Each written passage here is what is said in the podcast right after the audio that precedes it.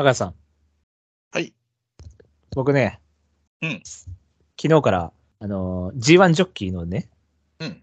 実況をやってるんですけど、はい。で、スタートの年が決めれるんですよね。自分が何年からスタートできるよっていうので。うん。うん。とりあえず90、うん。えっ、と、4年スタートにしました。はい。94年。はい。なので、僕、あの、調教師に無理言ってお願いして、うん。あの、プライムステージの新馬戦乗せてもらって、解消しました。ただ、うん一応名前を今村聖奈にしてるんですけど、でも、あのーその同期の中で一番勝ち星低くて、ちょっと今、今ちょっとく苦労してます。だいぶ。久々にやって。なんか一応あのほらレ、レベルみたいなのがあるんですよね。その難易度みたいな。うん。で、うんノーマル、イージーノーマルとかってあって、一番うん。難しいエエキストラ？エクストラ？っうん。ていうのにしたんで、それだと結構なかなか勝てなくて、そう、今、もう8月、9月とか、9月ぐらいかな？なんですけど、うん。まだ、えーっ、とね、多分7勝とかしかしてないです。まあ1年目プライム、ステージは乗せてもらえるの？プライムステージは、だから新馬だけ無理言って乗せてもらって、うん。でも2戦目からはもう乗り換わりになっちゃって、ああ、なるほどね。そう、とりあえず新馬だけ乗せてもらったんですよ。はいはいはい。で、まあ、そつなく勝ったんですけど、そう、さすがに強すぎたから。まあそうだよね。そう。なんですけど、ちょっと乗せてもらえなくて2戦目以降は。だからこの収録終わった後もやろうかなと思ってるんですけどね。はい。はい。また1時とかなっちゃうけど。はい。まあ、な なんで巻いていきますよ、僕は。はい。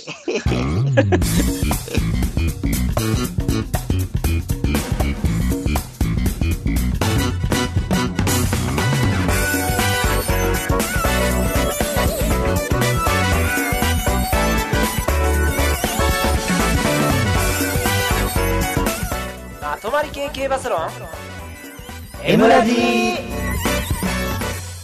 どうも、改めまして、こんばんは、ブライトです。はい。どうも、拓也です。最近、あの、ジモティーにハマってて、いや、えあえねんけど、全然話してくれてええねんけど、うん負けじゃないか、今日は。あ、ま、巻きです、巻きです。はい。ま、巻きでいきます。あ、じゃあ、あ、もう、ジモティーの話はいいです。あの、あの、なんだ、あの、自転車を売ったんですけど、したら、うん。あの、めっちゃ可愛い子来たんですよ。たまたまね。はい。そう、でも、あれって、うん。あの、ナンパ行為みたいなのいけないんで、うん。もうなんか、泣く泣く自転車だけ渡しましたよ、本当に。自転車だけの関係っていうね。もうショック、本当に。そう。だから俺の自転車は受け継がれました。そその子に。はい。はい。いや、ジモティーで可愛い子来ることだってほぼないんですよ。今まで何回。あ、でも、今日、またジモティー使った時に、うん。それ男の人だったんですけど、うん。めっちゃいい人そうで、うん。あ、飲みに行きたいな、この人と思った。なんか、仲良くなりたいなと思ったけど、特に何も言わなかったですけど、うん。なんかそういうのありますよ、たまに。なるほどね。ジモティー。あのね、結構男の人でも、あー、この人いい人そうだな、みたいな。なんか仲良くなりそうだな、なんか抹茶さんみたいな感じ？雰囲気的には。優しそうな感じ。うん。うん。そう、だから、あー、この人な、なんか仲良くなりそうみたいな思うんだけど、もう、物だけ私は立ち去るというね。うん。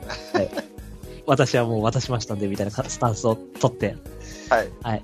っていう感じで、最近そんな楽しみが増えてるブライトなんですけど。はい。ご苦労様でした。はい。はい。じゃあ、この番組がどんな番組かっていうのをね、はい。はい、言っていこうと思います。はいはい。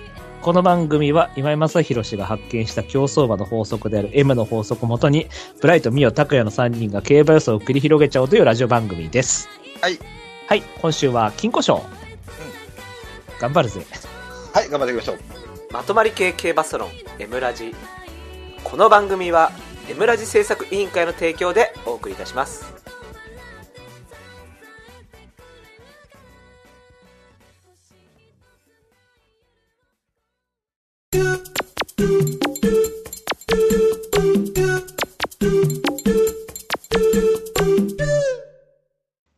そうコーナーイエーイはい、今週の予想レーサーですね。第59回金庫賞 G2 でございます。はい。59回もやってるんですね。意外とやってますね。まあ、過去の勝ち馬だと、金庫賞って言うと、まあ、ゼネラリストですか？いや、わかんないですけど、あれ、ゼネラリスト勝ってないか勝ってるか？勝ってるかな？はい。サイレンスズカちゃんの。まあ、鈴鹿ですね、よく考えたら。まあそうですわな。宗教に像を建てられてるぐらいですからね。うん。はい。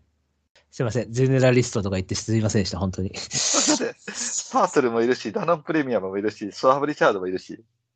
まあ、確かさ、最近だとね、うん。あ、結構いい馬勝ってますね。じゃあ、そんな感じの金庫賞を予想していくんですけども、はい。えっ、と、今回、あの、ゲストの方来ていただいております。はいはい。金庫賞といえばこの方ですね。はい。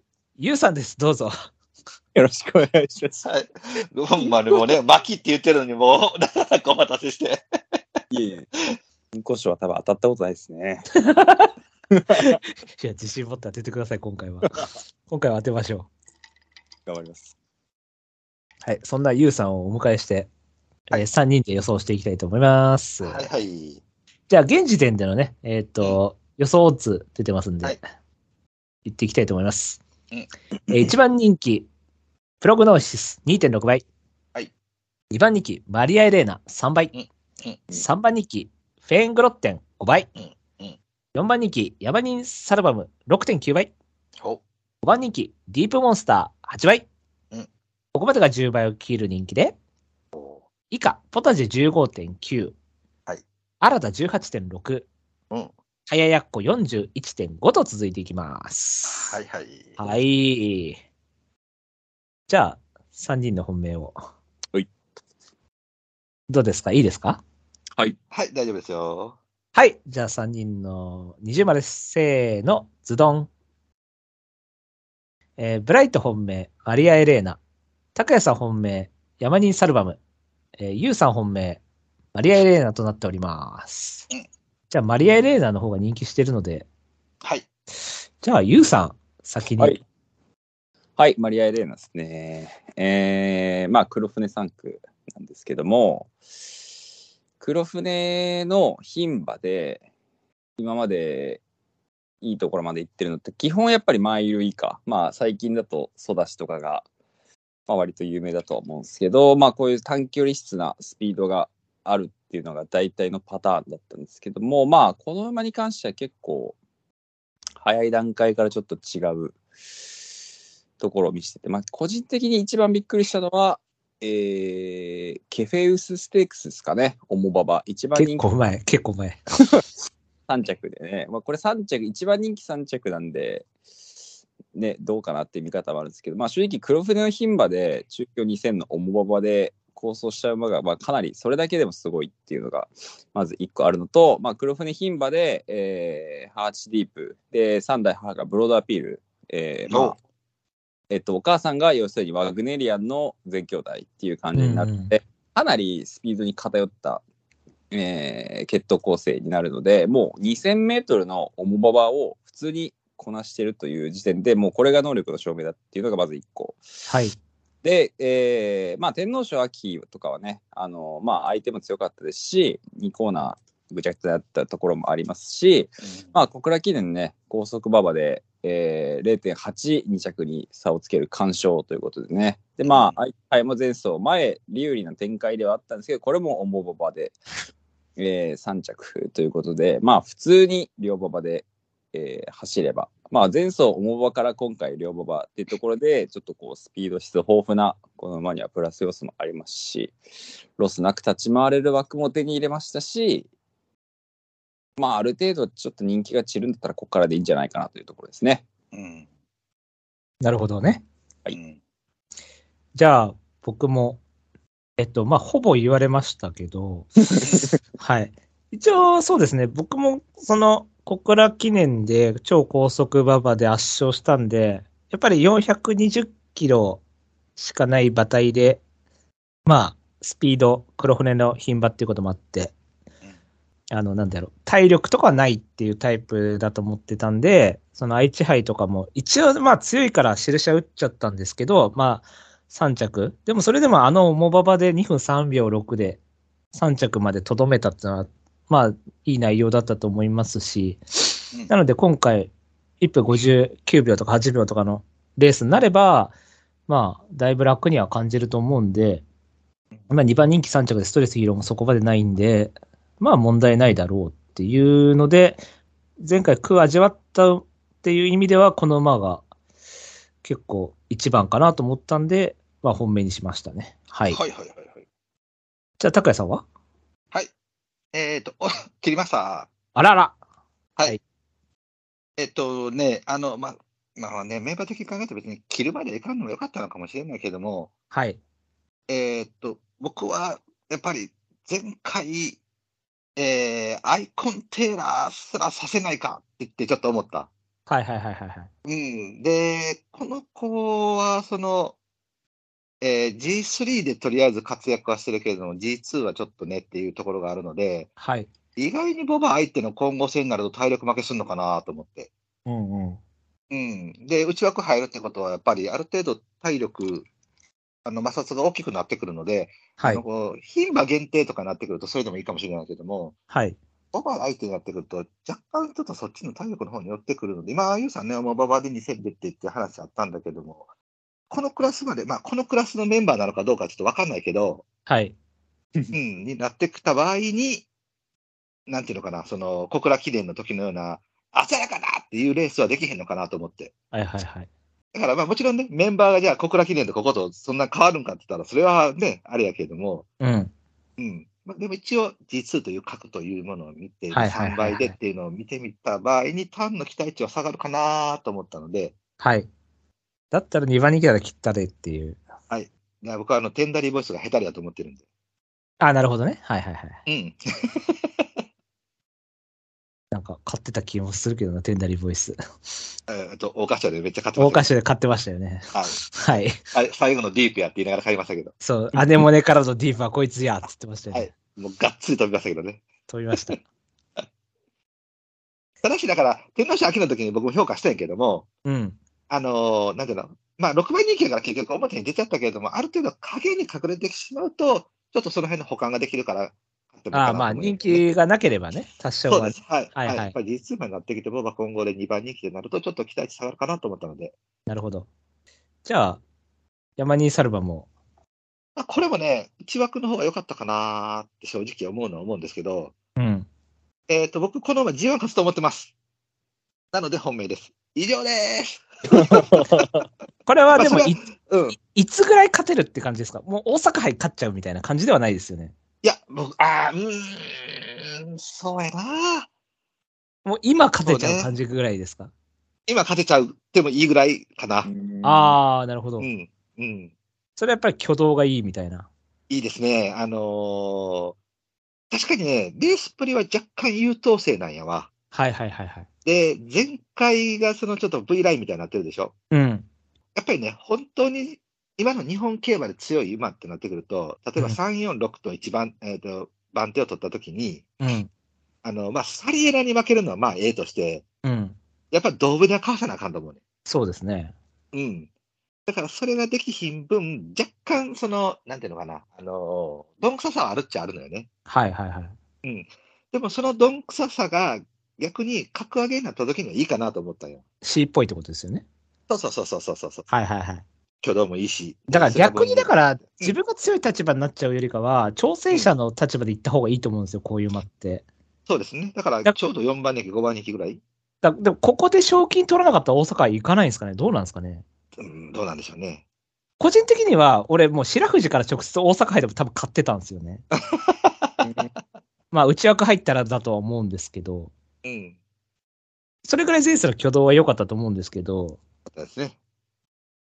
だからね、この外が逆に集中できるのかっていうね、強いは強いんですけど、あります。でもそれぐらいは乗り越えてもらわないと、あの、ね、後の G1 馬って言ってるんであれば、若干外枠行ったからって言って、このクラスでは負けてほしくないっていうことですね。はいはいはいはいはい。はい。じゃあ、ゆうさんはどうですか？まあ、対抗なんですけど、結構評価高かった。はい。まあ、あの意見はちょっと同じで内枠であればもっと良かったなっていうところで、で、まあ、最近ちょっと、こう、いろいろ、なんていうか、血統もこう、移り変わりの激しい時代になってきて、まあ、なんとなくこう、一番違和感がある馬ってこれなんですよね。あ、血統の感じから。まあ、違和感、まあ、違和感というか、まあ、こんなに、こんなに強くなるのかっていうか、こんなにの、なところまで出てきちゃうぐらいなのかって思って、で、まあ、イスラボニータで、えーホワイトマズルトニービンっていう字面と、まあ、ダンシングブレイブトニービンは、えーイクイノックスと同じですね、母方に入るっていう意味では。はいはい。で、まあ、えーイスラボニータはね、結構特徴がつかみどころのない種ボバなんですけど、まあ、富士奇跡のイメージよりかは距離が長い方が、現状は実績が出てて、で、まあ、うんイスラボニータホワイトマズルトニービンなんで、こう、なんとなくこう、まあ、上がりが早いっていうのは結構イメージつくんですよね。東京とかでも上がりが早いっていうのは。はい。まあ、イメージつくんですけど、なんかレースぶり見ても全然強くな、強そうに見えないんですよね。もうこの、あの、偏見があるかもしれないですけど、字面の最初の。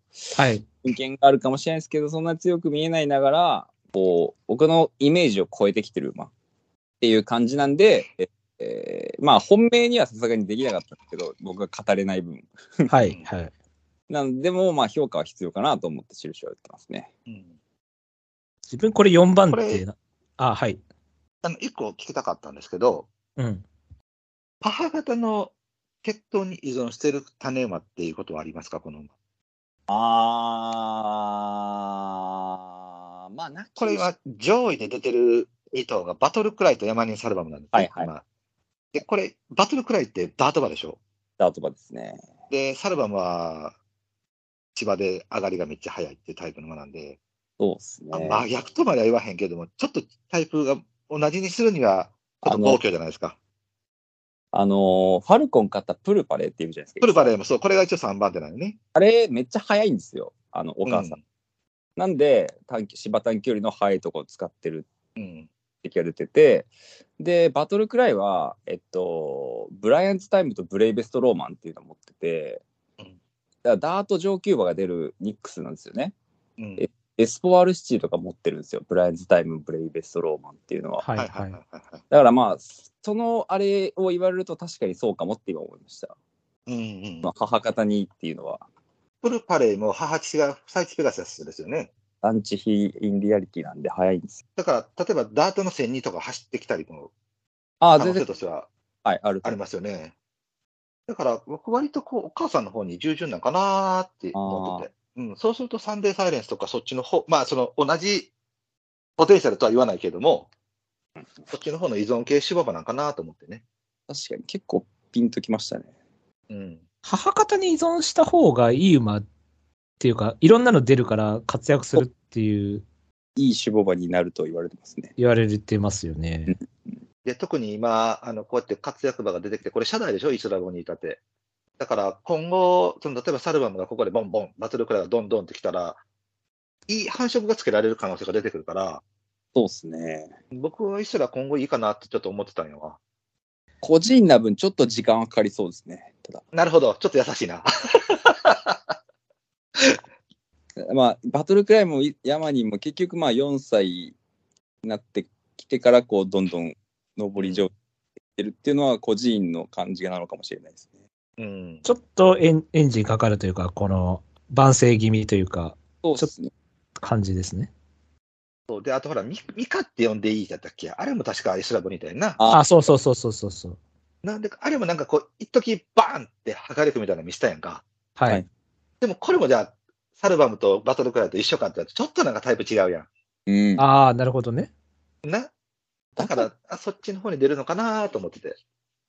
でも母方のあれはな、かなり今ちょっとしっくりきてますね。うん。ありがとうございます。ま あまあ、ブラさん、どうぞ。僕は4番手。はい。これはまあ前走の内容が良かったんですけども、うん結局し、これ条件してずっとショートス続きで、確かに。まあ、全部ぬるいレースだと思うんで、そうなんよ。おあオールスローなのね。そう、なんで、多分、まあ、イスラっていうイメージで、ホワイトマズル、トニービンってなると、うんまあある程度 C もあって、混戦の方が面白そうな決闘だと思うんで、うん。今まとめてるのは、多分この馬単体の能力がある程度高くて、うん。うんそんなに向いてないけどもまとめてますよっていう状態だと思思うので、じゃあ金庫賞アップいいじゃんってなるんですけど、結局ここも12頭立てで、そんなにペース上がらなそうなんで、多分、ぬるいレースになると思うんですよね。だからここも同じような感じで外外回って、まあ多分置きに行くレースしちゃうと思うんで、うん。となると、より置きに、置きに行きレースで強そうなプログノーシスとかいると思うんで、ってなると、ちょっと、マリエレーナは多分は、強気っていうか、まあ、番手でいいと思うんで、ささって感じで、インコースだし。もう、だからさっきも言いましたけど、もう白藤から大阪杯だったら多分勝ってる。うんその方が、なんか穴っぽくて面白い感じ大穴で面白いみたいな感じだと思うんですけど、うん、ちょっともったいない使い方かなっていう 感じはしますけど。そうなんだからね、一個懸念点はね、こいつね、あのー休みらしい休みないのよ。ああ、ずっと使ってますね。そう、昨年の5月ぐらいからやったっけ？ずはいっと一応月1の、まあ一応月1なんやけど、ちゃんと、はいうん、ローテーションみたいなもん、まあまああんのかどうか知らんけど、ね、まあさその辺がなんか、山にやなって感じはするんやけどね。まあまあまあまあ。うん。ここで3ぐらいでまとめてきて、大阪杯とか全然買うんですけど、まああとは賞金が足りるかになっちゃうんですけど、うん。なんとかいい使い方して上がってほしいなって感覚はありますけどね。そうですね。はい。じゃあ、太鼓いいか？はい。OK です。?OK です。はい、OK で、はいはい。3人の太鼓以下揃いましたんで、うんいきます。せーの、ズドン。はい。えっ、と、プライト、太鼓、プログノーシス、えー黒三角、新た、白三角、山人サルバムです。高谷さん、太鼓、プログノーシス、えー悩んでるのがルビー・カサブランカ。うん。で、ユウさんが、えー太鼓、山人サルバム、えー黒三角、ルビー・カサブランカとなってますね。ユウさんが3番ってやったら僕、じゃあこれ入れようか。入れましょう。うん、ほんまな中山牝馬いけずっと思ってんけどな。じゃあ、まあ大体似てる感じなんですけど、うん。とりあえず、どうぞ、プログノプログーシスいきますよ。はいはいはいこれだから今、ブラさん言ったのと一緒のまま、あの、とりあえず沖に来てて山にサルバムったらプログノーシスだよねって言ってたんか。うん。いやもうそのそのまんま、もうだから結局これ評価したからプログノーシスを評価するってこと。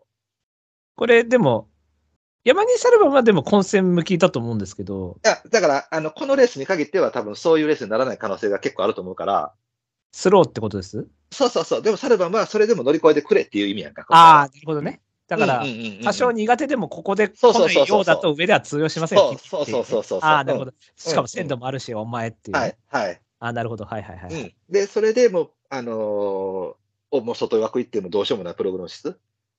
で、僕はもう、あの、変な話、この馬僕、あの、みんなね、ディープでどうのこうのって言ってるかもしれないけど、僕はこの馬強いって実は思ってるから、はい。うん。だから、もう今回は、あの、どっちが勝つか分かんないなと思ってるぐらいなんで、強い条件としてはプログノーシスだとな思ってます。はい。そんな感じです。るほどね。だから、ほぼ1点やったのよ。はいはいはいはいはい。うん。だから悩んでるっていうことですね。だから中山牝馬行けと思って、ああ、迷っちゃうからね。間割られるならこれかなっていう感じこれ3着付けで上にと逆で買えばいいんじゃないですか？そう、でも、なんか、なんか、2位とかでピャーンと入ってこられる可能性がなんか、あルビーが？浮かんだ世界で。ルビーが？そうそう。ないないない。この2頭は破れないって多分。だから、うん。まあ僕もプログか。うん。これはだからもう、もう、あのクソ騎乗からですから、うん。で、川田に戻してますから、はい。まあある程度勝ちに行くでしょうという。ね、賞金持ってないですから、全然。そうですね。はい二走連続クソ企業やからね。まあなんで、ただ、やっぱり、活性化がないんですよ、この前、やっぱり。はいうん。うんそう。やっぱ活性化がないっていうのは、やっぱりめちゃくちゃ大きくて、うんそのやっぱり、まあ、今回も後方でもし控え、まあわかんないですけど、川田だからわかんないけど、まあ、普通に控えたとしたら、控えたとしたらっていうか、別に川田は行く気でも、もう馬がっていうのもあるんで、うんってなった時に、やっぱわかんないじゃないですか、その、うん。なんでマリエレーナの方が無難かなと思ったんで、うんうんあの、こっちの方が空楽もあるし、はい。なまあ、プログノーシスも全然空楽だと思うんですけど、間隔上げて、あの、あの4着からなんで。まあ、なんでちょっとまあ、客室だけで内枠先行の方を選んだっていう感じで、はいはいはいはい。はい。無難ならこっちだろうと。っていうので対抗にしましたけど。はい。ゆうさん、き切ってますけど。これはまあ、あの、積極的消しじゃないんですよね。はい本命マリアで山に入れてて、プログノーシス入れるってなると、もう3連単取らないといけないっていう、はい、はい。あれになってくるんで、ただまあ、正直マリアも単勝かっていう感じはしてるんで、なんか、はいウカレン軸みたいなイメージなんですよね、マリアは。そうですね。はい。うんだから、それを踏まえると、マリアと プログノーシスの生まれになって、それは変えたもんじゃないんで、はい。もう、あの、評価は普通に強い馬だと思ってます。で、はいまあ、前走の、その、ね、安城がもたついたとか、まあもちろんその通りだとは思うんですけど、もう変えなかった、ただそれだけです。まあね、配当的にね。うん。まあこれ、プログノーシスの母方は、これは結構、バトリー。なんか、早そうで早くないんですよね。あの、ディスタントビューってのがね、母父のお父さんなんですけど、これはアメリカで、でも母父はヨーロッパで、でマーク・オブ・エスティームなんで、これもヨーロッパなんですよ。マーク・オブ・エスティームは、えっと、ファイニードルとかに入ってる血なんです。うんうんヨーロッパでも、まあヨーロッパで、まあ名前はあんま聞く言ったことないと思うんであれなんですけど、ヨーロッパではあんま流行ってないんですよね。どっちかあっていうと、こう、キレを助長する感じのあ。はいはいはいはいはい。で長くこう末足を伸ばすみたいな。だからファイニードルも結構そういう馬だったと思うんですけどうん、だからそんな感じの血で、これを直でディープいっちゃうと、まあちょっとやっぱり時間がかかるんですよね。ディープ自体が本質万世なので、そこに、まあベスティームだと、まあ時間はかかるんですけど、やっぱりこう、この馬のレースぶりが示しているように、ね、後方からゾーンと長く足を伸ばし続けるっていうのはすごく、うんあの向いてる馬だとは思います。うん中京2000の差し底でだけですかね、僕が期待するのは。うんうん。まあ、それもある、あるからね、全然ね。うんねじゃあ、新た先行きますか。まあ、ルビーでもいいんですけど、まあ、新た行きますね、じゃあ。うんこれは、あの、まあ、高谷さんも言ってたんですけど、うんまあ、G2 とかぐらいで、まあ、人気落ちとか拾って、恵まれて、まあ、3着、4着ギリいけるぐらいのレベルの馬っていうラインで、今回もだからそんな感じそうですね。なんでメンバーがそんな強くないんで、うん。3は全然あると思うんですけど、うんさすがにそう1、2ってなるとちょっとなんつうの、こうスケール感っていうか量っていうか、っていうのでは、ちょっとなんかマリアとかプログには勝てないかなと思ったんで、うんまあ3番手だろうという感じで、ただそれでも、あの一応、ね、札幌記念4とか0秒33ですから、ジャックドールとかとは。なんで、そうね。うんそう考えると、まあ、前走も中山金金杯も、まあ、ラーグルフとは0秒0差、タイム差なしだったし、しかもプラス24っていうのもあったんで、うんで、今回内枠入って結構まあごまかし効く条件だと思うんで、うんある程度、ノリさんがちゃんと乗ってくれれば、まあ5、6番手ぐらいでインインベタでうん。やってくれれば、まあ、早よっこ、ディープモンスター、ワンダフルタウン、ルフィ・カサブランカ、グリグラ、バイオ、ポタジェ、この辺は勝てるだろうかなって 思ったんで、まあ、フェイングロってはまあ逃げっていう特殊な一個こう武器を持ってるから、そうまあね。うんかか勝ってはない、今回はまあ前走がかなり楽だったと思ったから、うんあの、区から楽にはなってないから変えなかったですけど、うん。まあ一応逃げっていうポジションはある程度有利だと思ってるんで、だから、うん。あとはまあ山にサルバムとかも、もうドシーみたいな馬で、うん。ちょっと外枠でボケちゃいましたとかっていう可能性もあるんで、そう考えると新たって本当まとまり系の、ま、ザまとまりみたいな馬だと思うんで、うん。で、人気、7番人気だったら、このメンバーでちょっと7番人気はちょっと舐められてる感じもするんで、まあ、まあだからインベタで3狙いって感じですよね。うん。で、黒3って感じです。はいはい。はい。高谷さんは？うん、まあ、あの、少し評価は下げましたかね。えー、だからケフェオスまでの5連勝 ?4 連勝か。はい。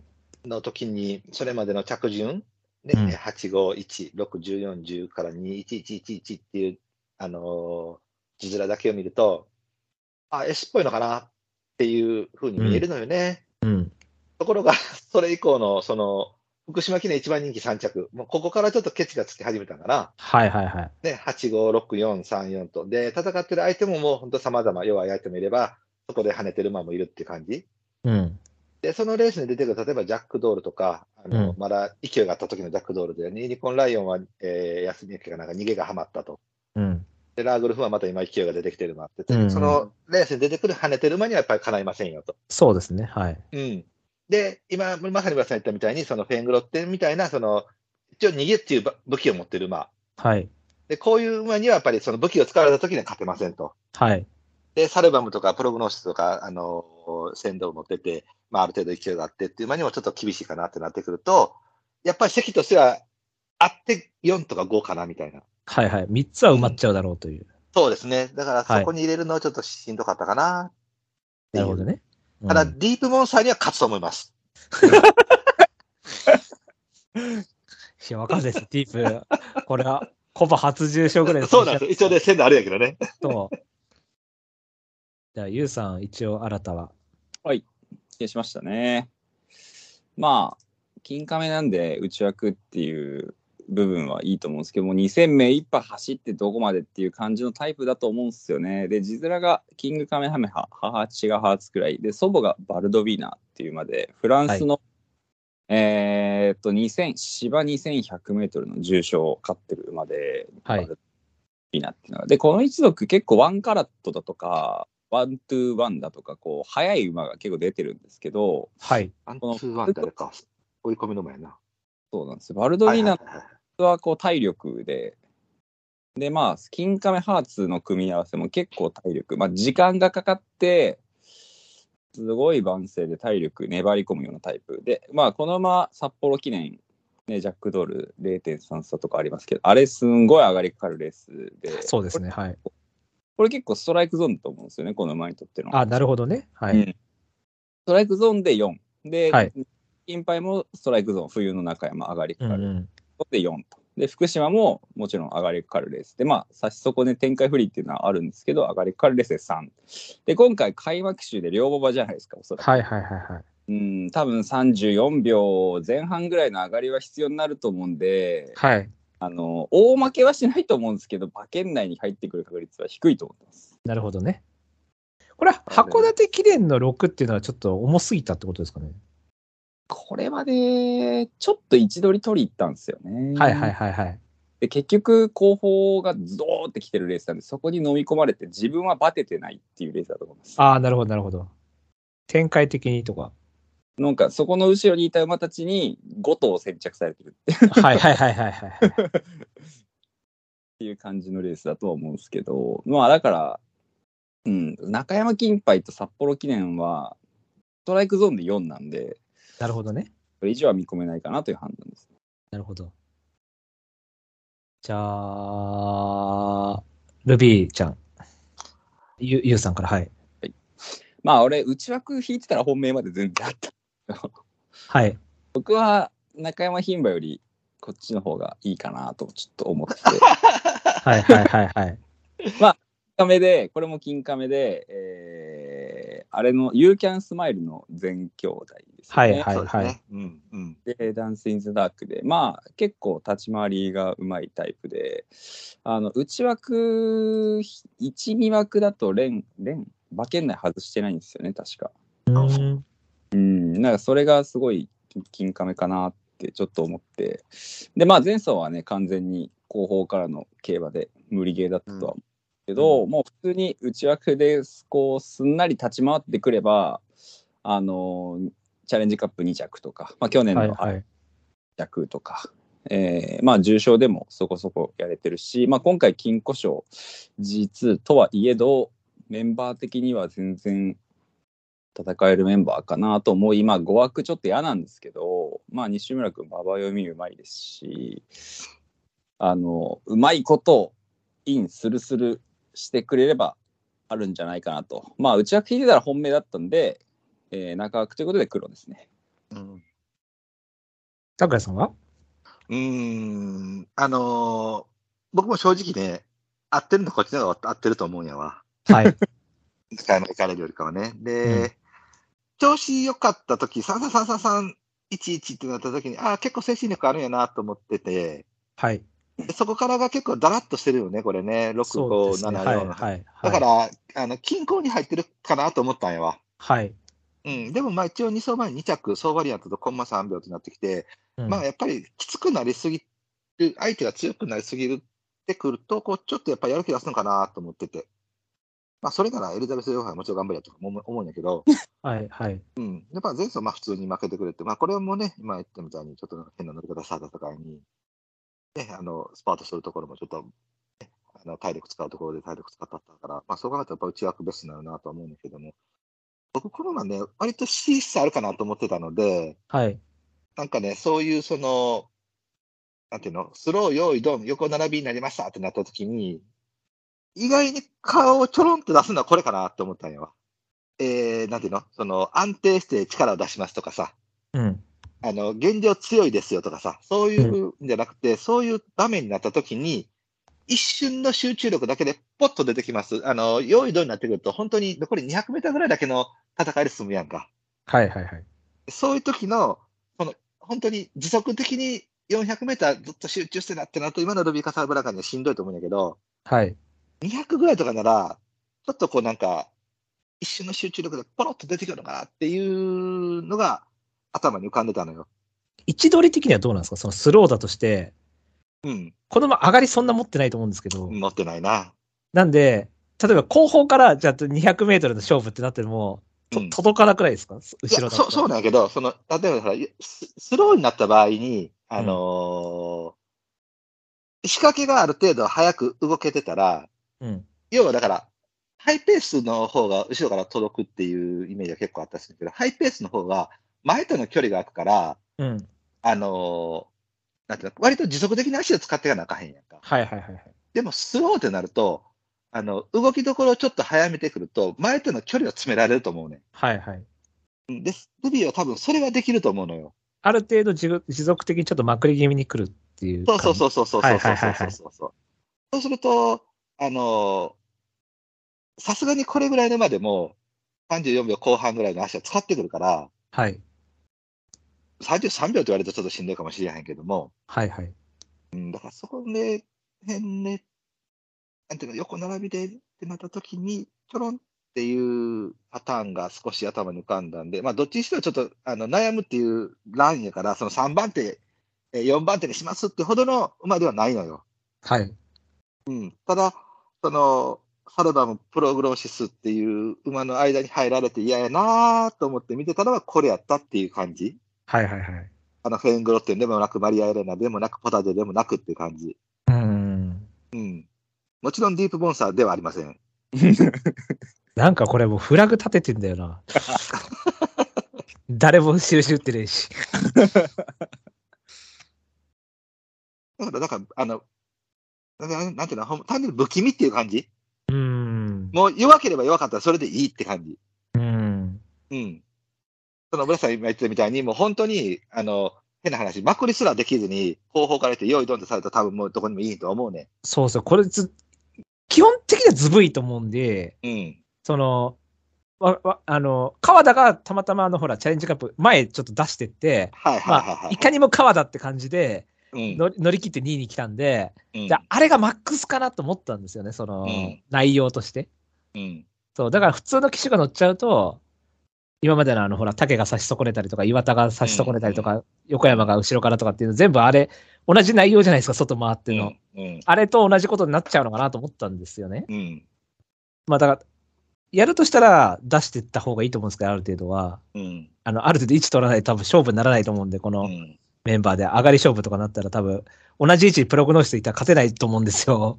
まあ無理でしょうね。そう。なんで、と思ったんで、あとだからそのメンバーを見渡しても、今言った新たっていうのもどっちかやったら、ほら、かかった方がいいタイプやんか。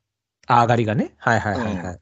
で、まあ、マリアはちょっと抜き手にして、別に早やっかもそうやし、まあ似たような感じですよね。だからそうでしょ？ので、ディープモンスターはそもそも弱いし、うんうん で、後の馬もさ、別にさ、その、なんていうの、ちょこちょこ、ずどっ、まあだからグランオフィシエっていうのはちょっと意外に上がり早いっちゃ早いんだけども、これがだからちょっと未知数っていうか分かんないですよね。未知数やね。う。これうんん。ただだから中山のちょっと、あの、挙動が良すぎた分、評価されたんやけど、まあこれもちょっと不気味っちゃ不気味やけど。なんかそういう馬たちの集まりっていうのを考えたら、そのサルバム、プログノシス、えーマリア・エレーナっていうのだけが上がりがそこそこやっぱしっかり持ってるっていう馬やんか。はいはいはい。うん。だから、そのうち一頭へぐってくれれば、まあルビーが入るっと顔出してもいいかなみたいなはいはいはいはいはい。感じかなと思って。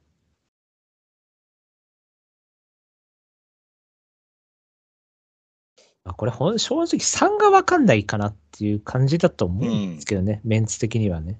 うん。じゃあ、大体出揃いましたけども。はい。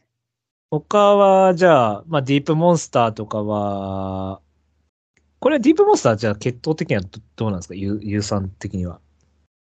結構パワー寄りなんですよね、ディープなんですけど。はいはいはい。うん、まあ、ベラミーロードっていうのが、チーフズクラウンの系統なんですよね。あ、これでもあれか。ベラミーロードってあっちか。海外の方か。ベラミーロードですね。はい。チーフズクラウンって結構パワーなんですよ。はいはいはいはいはい。おーえー例えば、トビーズコーナーとか、チーフズクラウン系統で、ですし、あとは最近だとあの、リーチザクラウンでね、結構ダートで強い馬出てると思うんですけど、はい。リーチザクラウンもチーフズクラウンが入ってて、割とこう、ダート中距離というか、まあ、パワー型というか、はいはい。イメージで、まあ、ディキシーランドバンドもどっちかというとパワー型。うん。この馬全兄弟ダノンアレイっていうんですけど、これディープなんですけど、ダートの勝ち倉がある馬で、はい。ちょっとこう、パワー質によったところっていうところなんで、まあ、今回のメンバーだったら、もしかしたら上がり早いところも出せるかもしれないんですけど、うん。本質は、本質はというか、まあ、前走ね、結構あの、前の馬がダーって引っ張ったレースで、結構上がりもかかっはい。まあ、あ合うレースだったかなと思ってるんで、はいいるんだったら、割と、こう、前半からバーっといっちゃって、あのー割と上がりのかかるレース。で、かなりうまく乗ったと思ってるので、前走。はい。うーん、で34秒前半になると、ちょっときつい。もう外回すと余計にきつい。うん。っていう感じで、まあ、評価は下げましたね。あと、フェーングロッテンか。じゃあ、フェーングロッテンは拓也さん、切った理由を。うん、あのーまあ確かにね、もう一回 逃げて、あの、レースされて、まあでもこれはさ、なんていうのかな、その、もともと逃げ馬じゃない馬のが、あの、奇策奇策がはまったっていうパターンやんか。はいはい。中山金杯の逃げって。はい。じゃあもう一回逃げますかってなった時に、この馬の良さがそもそも出るのかって言われて、出えへんと思うのよ。はい。うん。あの、まただ、例えば4走ぐらい違うレースしてってなるとまた話は別だけども。僕、新潟記念でびっくりしたんですけど、うん。ただ、中山金杯で、あれっていう、そのフェイングロッテ神話が崩れた感じがあったんですよね。自分の中でちょっともやっとしてた、ある程度強いんじゃないかっていう新潟記念さんが、なんか中山記念で、あ、金杯で、うん。あ、あ、まあ普通かっていう感じ？あの、なんて、なんだっけ、えっ、と、ああ出てこない。あの、1着アーモンドアイ、2着その馬、えー、3着クロノジェネシスの天皇賞の2着馬。ああ、えっ、と、フィエルマン。フィエルマン、だから、この馬ってフィエルマンのハードルなかった？あ、ラジオ日経からってことね。そうそうそうそう、菊の時点で。はい。だから、なんかそういう、あのーハードルでちょっと見てた境に余計にちょっとなんか残念感があるよね。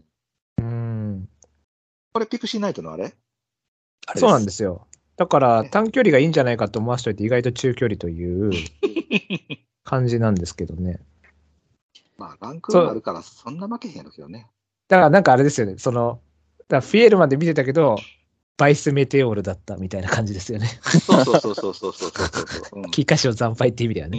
うん。うん、じゃあ、あと他気になる馬、グランフィッシエとかどうそうそうそう、僕今ちょっとこれ買おうかなと思って。これだけ不気味だよね、本当 これだけなんか上限がまだわかんないっていうか、うんうね、ちょっとまだ未知数な部分あるんですけど、うん。ただまあ、さすがに足りねえかなと思って、うん。切ったんですけどね。あと、まあ短縮もちょっと嫌かなと思って、あんまこれも活性化ないんで、だからそのラジニケが重賞一発目で16着やけど、これだから、両馬場じゃなかったっていうのを考えると、この馬の最近のパフォーマンスを見ると、やっぱり上がりが早いとこの方がパフォーマンス良さそうや境に、単純に合わなかっただけなのかなって見える境に、はい。えー金亀マーブルカテドラル大和メジャーって考えたら、まあ、マーブルカテドラルって、えーあれか、アネモネの勝ち馬か。アネモネです。アルテミスってイメージですけど。アルテミスやったっけ？うん。あー割と早熟早熟なんかなと思ってるた、もう、でいう血統でも良さそうなんやろけれども、意外に奥手なんかなっていうのは、あ出があってもいいかなとは思うし、だから、なんだっけ、えっ、と、フェーングロッテンよりもこっちの方がいいようには見えるかな。うん。うん。じゃあ、あとは、ポタジェとかどうなんですか？まあもう、見せ切った後のディープってことでいいんですかね？ボバで。その、パフォーマンス的にも。結局なんか有馬とかでももうちょっと頑張ってもよかったと思うんですよね。別にそんな悪い臨戦じゃなかったと思ってたんで。そうやな。普通に負けたんで、まあ、やっぱり大阪杯のあの、一回のポンでうん。終わっちゃったかなみたいな。そうね。そうやね。うんこの後はマカヒロ線を辿っていくのかな、みたいな。結構万世型ですけどね、お母さんは。ジンジャーパあンチ。あー、そっか。これこそあれやな。うん。ルージュルージュバック。、な。うん。じゃあ、そうだもんっすか？早い、早い子とかきついっすよね。きついでしょうね。ね一応、はい。金上黒船なんつって、うん。マリア・レーナー、父黒船だし、うん。ね、金上はルビー・カサフランカ、グランフィシエ、ね、金上だらけですけども、うんはい、ちょっときついかなという感じですかね。はい、じゃあ、おさらいいきますか。まあ枠。を見せてる馬が多いから、その中で言ったら、やっぱりマリアと、が、その枠を見せてる中では、今回の中で一番強いんかなっていうイメージよね。はいはいはいはい。うん。だから、それより上に行きそうな馬を出さへんことにはどうしようもないから、うん、確かに、もう早い子はもう枠は見えてますからね。うん、でしょ？だからこれがマリアで上に行きますかって行かへんし。うん。そうっすね。ねやっぱ。その可能性があるなら外2頭かなっていうイメージ、僕の中ではやっぱり。まだ枠を見せてないっていうね。そうそうそうそうそうそうそう。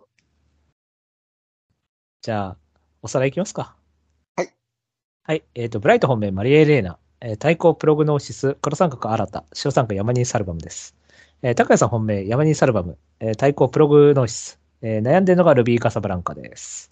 そしてゲストのユウさん、本命がマリア・エレーナ、えー対抗ヤマニーサルバム、えー黒三角ルビー・カサブランカです。はい、まあ、ほぼほぼ甘かぶり3人してる。みたいな感じですね。じゃあエンディングいきます。エムラジ未公開ジングル。あれ？俺何、なんか勘違いしてるかな？あのー、エビナが乗ってた、ハルテンカットもないと。フェノーメノですか？フェノーメのあれないかお父さん。ステゴです。あ、あれしてごか。あれ、ステゴデインヒルですよ。せやせやせやせやせや。あれで、でもディープっぽいんですよね、なんか、走りが。割と。俺最初ディープだと思ってましたもんね、ずっと。でそしたら、あの、ブログでディープにデインヒルって書いてたら、うん。あの、ブログのコメント欄に、モンタさんから久しぶりに書き込みがあって、捨て子ですよっていうね、ご指摘いただいたんですよね。それすごい覚えてますけどね。夕暮れの秋に景色を覆い隠した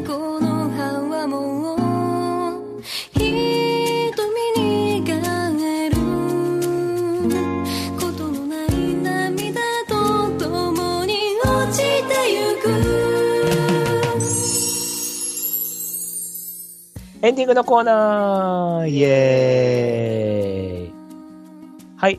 えっ、と、一応、フィーリーズレビューあるんで、うん。まあ、あんま長くするとあれなんで、はい。えっと、本命だけ？はい。じゃあ、ブライトから言っていいですか？どうぞ。えっと、あの、美穂がゴミだっていう風に言われたんですけども、一応、イコノスタシスでいきます。はい。予定では、はい。これは一応あのベタに短縮内枠ってだけですね。本当は1004実績欲しかったんですけど、えっ、と、その分は、まあ、先行力がある馬なんで、まあ、その辺である程度 S はあるんじゃないかってことで、そこでカバーしてほしいっていう。はい。で、前走も逃げてて負けてたらあれですけど、一応番手で控えて負けたんで、まあ今回だから本当は差しに回る位置取りがいいんですけど、だから差し実績ないのがちょっと嫌なんですけど、あのーそうですね。でもまあモーリス・クリス・エースだったら、なんかその、なんていうの？あんまり SS とか SL とかってか、SL みたいな感じで、こう一本調子な感じはないんで、まあある程度差しとかにも対応しそうなんで、まあ最打ちにポーンって生かして、うまくインに入って、5、6番手ぐらいでお願いしたいみたいな感じです。はい。高谷さんは？えーとね、まあ、ムーンプローブって言いたいんですけれども、まあ、ムーンプローブ対抗にして、えーと、ジューンオレンジ。ああ。めっちゃ穴来るな。はい。えっ、と、理由はえー延長マイク位置取り。はい。で、叩かれて集中してきて、えーまあ、一応阪神戦4で経験はあると。えー、まあ、もう完全に人気もクソほどしてるでしょうし、ジャスターウェイなんでウエスターあってもいいかなと思ったので、ショックが羽ばた時の羽感に、もうメンバーが多分ね、多分うん。そんな感じのメンバーだと思うので、長谷川厩舎でダイヤパッションってことですね。おおなるほど。はい。来る。はい。ゆうさんは？えー、うーん、ムーンプローブって言いたいんですけどね。言っていいですよ。まあ、ムーンプローブムーンプローブって何番人気ぐらいなの7番人気。5、6です。多分5、6です。ちょっと穴人気するかな。うん、する。まあ、枠で7かもしれないですけど。まあ、上がりかかるレースで、阪神芝専用、モーリス、藤木関、団地、めちゃくちゃ合うんですよね。確かに合いそうだな。これで内役だったらもう間違いなくこれ。富士奇跡にだって団地ヒッつったら、エイジアンウィンズ。阪神専用の。うん、プローブ。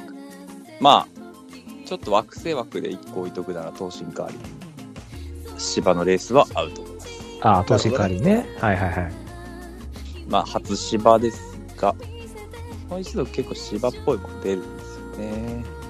エンパイアメーカーはダートのイメージですけど、まあ、マッフィーもエンパイアメーカーもダートのイメージですけど、結構、両党というか、確か30、にね。うん、上がり、35秒台みたいな上がりのかかるレースだったら、まあ、今回のメンバーだったらやれてもワンチャンやれてもって感じですね。いいんですか？一応、一頭って言われたら、ムーンプロブです。え、ちょっと待って。あれ？おかしいな。あムーンプローブでいいですね。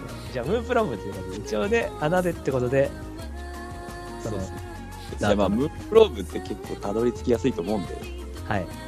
フィリーズレビューの教科書に一番最初に載ってません、ムーンプローブあ、ムーンプローブ乗ってますね。ムーンプローブですね。はい。じゃあ、ムーンプローブと、東進カーリンが気になってるよと。これ来たらやばいですね。17番人気だから。じゃあ、お知らせいきたいと思います。はい。はい。この番組では皆様からのメールをお待ちしております。えーはいコーナーいっぱいやってます。はい。えっ、と、競馬事業主役も復活したんでね。